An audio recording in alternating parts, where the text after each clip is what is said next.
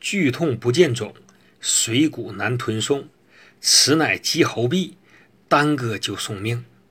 中医的急喉痹就是现代医学的急性会厌炎，属于喉科的急重症之一，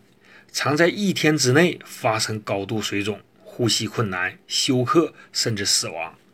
急性会厌炎早期症状是患者主诉咽喉部剧痛，甚至水米难下，但是你看咽喉却没发现明显的肿胀。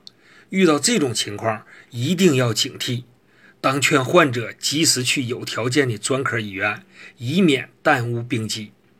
在喉病早期，能够喝水也能吃饭的时候，要早吃药，例如中成药喉炎丸，功效清热解毒、消肿止痛，可用于咽喉肿痛、单双乳蛾、痈疽疮疖肿毒，内服外用均可。